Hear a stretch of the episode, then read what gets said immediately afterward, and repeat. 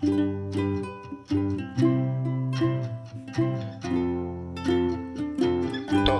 sin duda, somos bestias. Bienvenidos a Todos Somos Bestias, el podcast de Liberum, donde los miembros de Liberum estaremos discutiendo temas muy interesantes, muy importantes para nuestra sociedad, algunos quizás más jocosos que importantes, pero eso sí, todos muy interesantes. Cabe agregar que, aunque en algunos temas tenemos muchos años de experiencia, en otros simplemente estaremos contando nuestro punto de vista como espectadores, que somos todos de este mundo.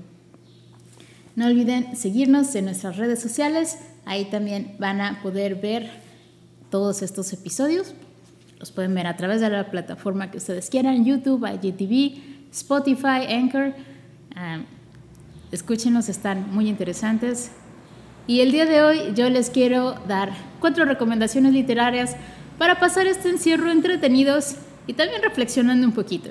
Ya para que no estén pensando en tanto coronavirus, pero sí muy en el fondo piensen un poquito en él. Eh, ¿De dónde viene? Y el primer cuento que les quiero compartir se llama Baby Cakes, pasteles de bebés. Y lo escribió Neil Gaiman. Eh, este cuento lo escribió el autor por encargo de la organización PETA. Y como es tan chiquito, se los voy a leer todo. Si les gusta, lo pueden encontrar en línea. Yo sé que los va a dejar pensando. Hace algunos años los animales se fueron. Despertamos una mañana y ellos simplemente ya no estaban ahí. Ni siquiera nos dejaron una nota o dijeron adiós. Nunca supimos a dónde se habían ido. Los extrañamos. Algunos de nosotros creímos que el mundo se había acabado, pero no era así. Simplemente ya no había animales. Sin gatos ni conejos, sin perros o ballenas, sin peces en los mares, sin aves en los cielos. Estábamos solos. No sabíamos qué hacer. Vagamos alrededor, perdidos, por un tiempo. Y entonces alguien dijo que el que ya no tuviéramos animales no era razón para cambiar nuestras vidas. No era razón para cambiar nuestras dietas o para dejar de probar productos que tal vez nos lastimaran. Después de todo, aún teníamos bebés. Los bebés no pueden hablar, apenas si se pueden mover. Un bebé no es una criatura pensante y racional. Hicimos bebés y los usamos. Algunos nos los comimos la carne de bebé es tierna y suculenta. Los desollamos y nos decoramos con su piel. El cuero de bebé es suave y cómodo. En algunos hicimos pruebas. Vertimos detergentes y champú sobre sus ojos abiertos, una gota a la vez. Los herimos y los servimos. Los quemamos, los inmovilizamos y plantamos electrodos en sus cerebros. Hicimos injertos los congelamos e irradiamos. Los bebés respiraron nuestro humo y las venas de los bebés se inundaron con nuestras medicinas y drogas hasta que cesaban de respirar o hasta que su sangre dejaba de fluir. Era difícil, claro, pero era necesario. Nadie podía negarlo. Sin los animales, ¿qué más podíamos hacer? Algunas personas se quejaron, por supuesto, pero estos siempre lo hacen y todo volvió a la normalidad. Solo que ayer todos los bebés se habían ido. Ni siquiera los vimos irse. No sabemos qué vamos a hacer sin ellos, pero pensaremos en algo. Los humanos son listos. Es lo que nos hace superiores a los animales y a los bebés. Ya pensaremos en algo. Y esto fue Pasteles de Bebés de Neil Gaiman. Y nada más como una pequeña acotación, quiero decir que ya nos estamos comiendo algunos bebés, no son humanos, son de otros animales, y a veces queremos cambiar el lenguaje, decir, no, no son bebés, son crías, pero los humanos también en algún momento fuimos crías de primate. Y nos estamos comiendo a los bebés de otras especies, asados en cabrito como lechones, el lebrato, que es el bebé de la liebre, y la similitud entre quizás una cría humana y una de animal es que llevan muy poquito tiempo en esta tierra y no pueden valerse por sí mismos. Necesitan a alguien de su misma especie que los proteja. Y los animales pues no tienen a nadie, se los hemos quitado también. Vámonos con la siguiente historia, poquito más interesante y espacial, más ciencia ficción. Su nombre es El hombre civilizado. El hombre civilizado es una compilación de cuentos de Cecilia Rojas y en esta compilación viene el cuento con el mismo nombre. Ustedes querían si los raptara un extraterrestre. Se pondrían al tiro, tratarían de convencerlos de que no los lastimen. Yo, lo admito, seguramente me, cagaría de miedo y tal vez literalmente también. A Benny y a Linda, que son la pareja protagonista de este cuento, una parejita Godines. Godín, ¿Cuál es el, término? El Godín, ¿verdad? Porque Godín es, no, es nada contra los Godines. Es un bonito apellido, acentuado en la sílaba grave. bueno, Benny y Linda son una parejita Godín. Común y corriente, van a casa de sus suegros los sábados, comen carne asada, usan vasos y platos desechables para no lavar trastes. Eh, se hacen sándwiches de jamón como lunch. Y en una de esas ven en las noticias que hay unas luces muy brillantes en un parque y se emocionan tanto que quieren ir a, morbosear qué es lo que está pasando. Eh, en el camino Benny le confiesa a Linda, oye, fíjate que yo de niño vi unas luces eh, en el cielo y nadie me creía y están emocionados porque van a ver extraterrestres. Una vez que llegan a la Alameda, ven un destello gigante y ¡pum! desaparecen. Y aparecen en un corral espacial, un corral extraterrestre. Yo no sé qué clase de extraterrestre vería la Tierra, vería lo que comen los humanos y diría, mmm, sí, yo, yo quiero un taquito de eso. Debe ser el equivalente a ir a comerte un taco en un puesto de, de esos que están al lado de una estación de metro, al lado de una coladera, están llenos de mosquitas, donde el que está preparando los tacos está sudando sobre los tacos, pero todos hemos pasado por ahí, nadie está juzgando a nadie. Les voy a leer un cachito de este cuento, nada más para que se den una idea de lo que van a pasar Linda y Benny.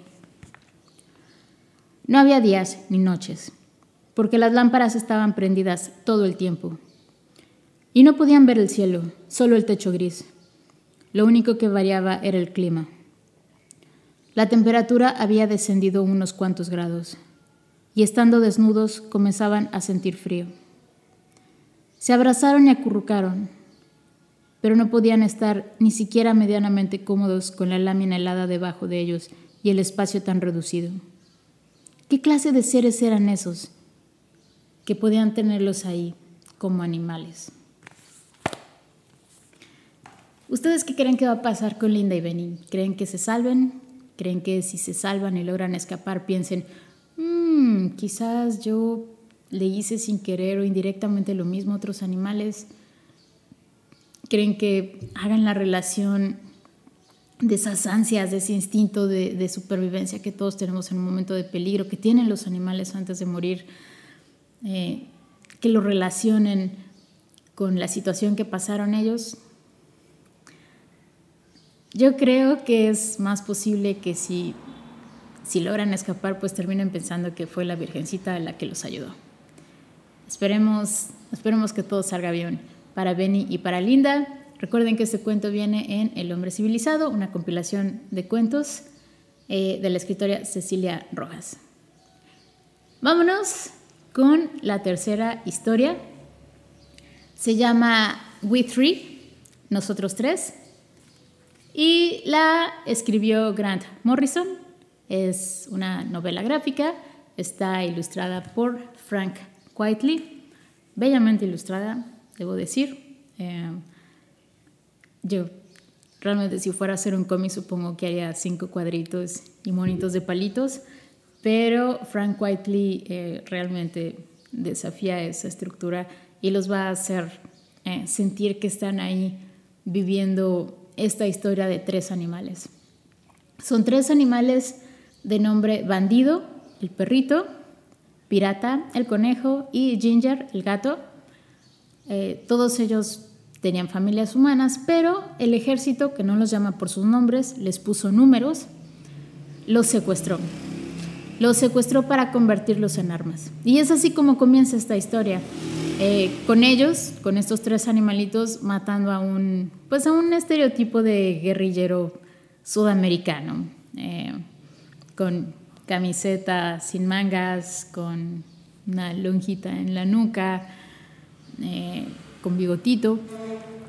¿Y cómo, cómo, lo logran? Bueno, pues es porque el ejército los, los convirtió en armas, perforaron sus huesos, sus músculos, eh, les montaron estos armatostes que pues los hace muy letales, pero también les permite comunicarse con los humanos a un nivel muy básico y entre sí mismos. Eh, estos animales desarrollan un lazo porque son un equipo y su líder es precisamente el perrito bandido. Eh, como dije, todos estos animales tienen familias humanas. A todos ellos los, pues les robaron una vida común y corriente. Eh, una vez que ya el ejército los usa para matar todo lo que tienen que matar, ellos pues son descartados, ordenan que se descontinúe ese programa y se dan cuenta, porque ya entienden eh, lo que quieren decir los humanos. Y escapan, emprenden la huida. Y es muy interesante que en esta historia de los animales tienen personalidades que realmente son muy apegadas a, a, lo que son las personalidades de nuestros animales, de los animales que tenemos en casa. El perrito es muy fiel, eh, trata de, ayudar a los humanos, de complacerlos tanto como puede, trata de proteger a sus compañeros de grupo. Eh, el conejo es muy tierno, es muy empático, siente empatía hacia otros animalitos que se va encontrando por ahí. Y el gato, bueno, el gato, el gato es un gato, es el más chévere, el más letal de todos, el más malhumorado. Eh, al jefe que es a bandido le llama perro, jefe apestoso y a las personas hombres apestosos. Es, es un gato. A pesar de eso, bueno, pues como todos los gatos también de, de vez en cuando muestra su, su lado, eh, su lado amoroso, también se preocupa por sus compañeros. Y eh, bueno, en esta historia les tengo que advertir, hay mucha violencia contra los animales, hay muchos humanos usando animales para atacar a otros animales. Lamentablemente el artista es muy bueno, así que les advierto por si son sensibles.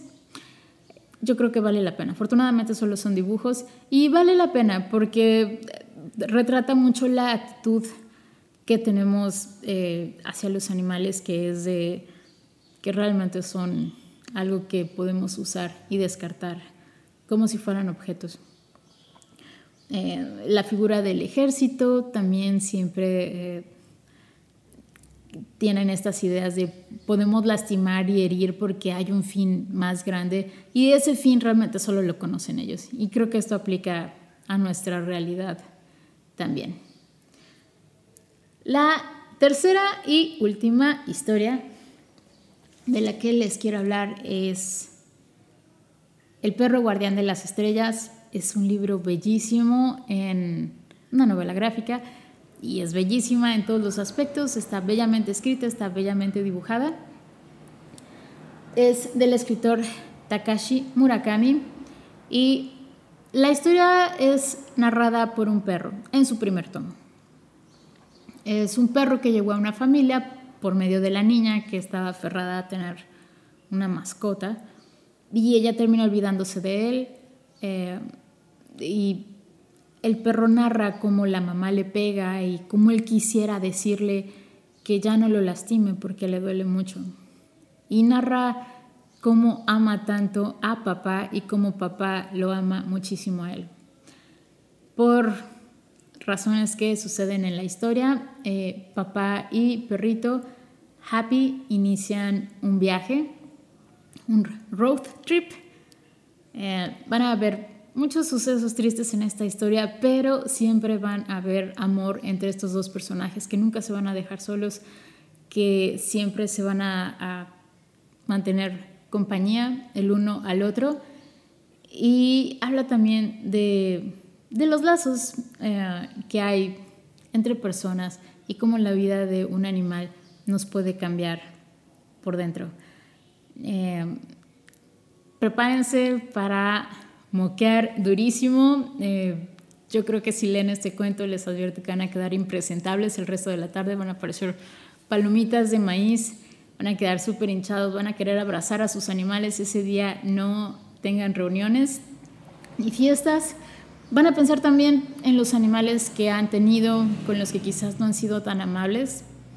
Eh, sé que yo lo hice, ya me platicarán ustedes cómo les fue. Y el segundo tomo está emocionalmente más, más ligerito y muy levantador.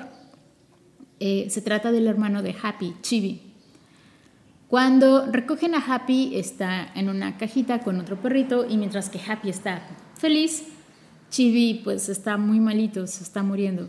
Entonces la niña se lleva a Chibi y a Happy, perdón, y Chibi se queda en la caja y lo recoge una, una mujer anciana, misántropa, que está un poco resentida con la vida y con las personas.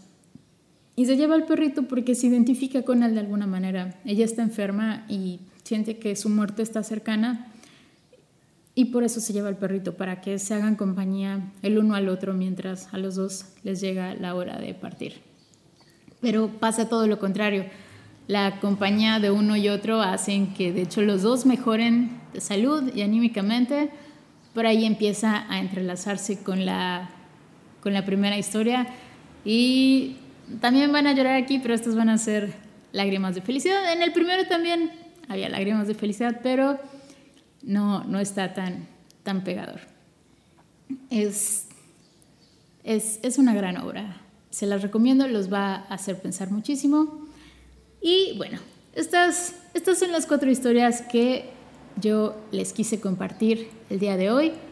Eh, ahorita que estaba pensando en pasteles de bebés, recordé que hemos, hemos acabado ya casi con el 60% me parece de las especies que hay en la Tierra de aves, reptiles, peces, mamíferos, desde los 70 más o menos. Imagínense, desde el 70 para acá hemos acabado con 60% de las especies. Imagínense que un día en verdad nos levantemos y ya no haya animales. ¿Qué vamos a hacer? ¿Cómo nos vamos a empezar a portar los unos con los otros ahora que ya no hay un ser del que podemos pues abusar o depender?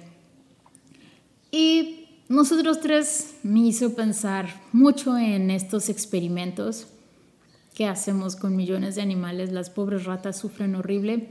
Y por ahí hay un, hay un par de experimentos muy, muy interesantes que estoy seguro que terminaron con la muerte de las pobres ratas, pero donde demostraron que las ratas son muy, muy empáticas entre ellas. Cuando a una la encerraban en un tubito chiquito y otra estaba dando vueltas alrededor, la que estaba dando vueltas como que se estresaba de ver a que, que su compañera estaba estresada estresada y hacía todo lo posible por liberarla. Y en, el otro experimento, a, está más feo, a, otra rata la, la, sometían a estrés. No, no, la ahogaban precisamente, pero sí la ponían en un espacio lleno de agua a nadar como por cinco minutos, que yo creo que para ellas ha de ser una eternidad. Y otra rata las tenía que ayudar. Y en ambos casos, en ambos experimentos, pues las ratas terminaron ayudando a sus compañeras. Creo que como no entendemos a los animales, no les estamos dando el crédito que se merecen. O lo peor de todo sería que a pesar de que sabemos que están sufriendo y que les estamos haciendo cosas, no sabemos hasta qué punto somos capaces de llegar para justificar este, este dolor por el que las hacemos pasar. Y por ahí, bueno, pues ya se terminan estas, estas reflexiones de lectura. Se las voy a repetir. Es Baby Cakes de Neil Gaiman. El segundo fue El hombre civilizado de Cecilia Rojas. El tercero fue We Three de Grant Morrison. Y el cuarto, El perro guardián de las estrellas de Takashi Murakami. Este es el final de este breve podcast. Yo disfruté mucho contándoles de estos, de estos libros y novelas gráficas. Por favor, cuéntenme eh, de las historias de animales que los hayan inspirado a ustedes, que los hayan puesto a reflexionar. Me va a encantar leerlas y, por supuesto, hablar de ellas más adelante. Esto fue Todos Somos Bestias. Recuerden eh, seguirnos en las distintas plataformas que tenemos. Nos pueden encontrar en YouTube, en Spotify, en IGTV y en Anchor. Nos pueden ver, nos pueden escuchar nada más en ese largo trayecto a casa, cuando estén aburridos, cuando estén lavando trastes. Vamos, vamos a platicar sabroso. Y eso sería todo de mi parte. Espero que se la hayan pasado bien y que permanezcan saludables en esta cuarentena. Adiós.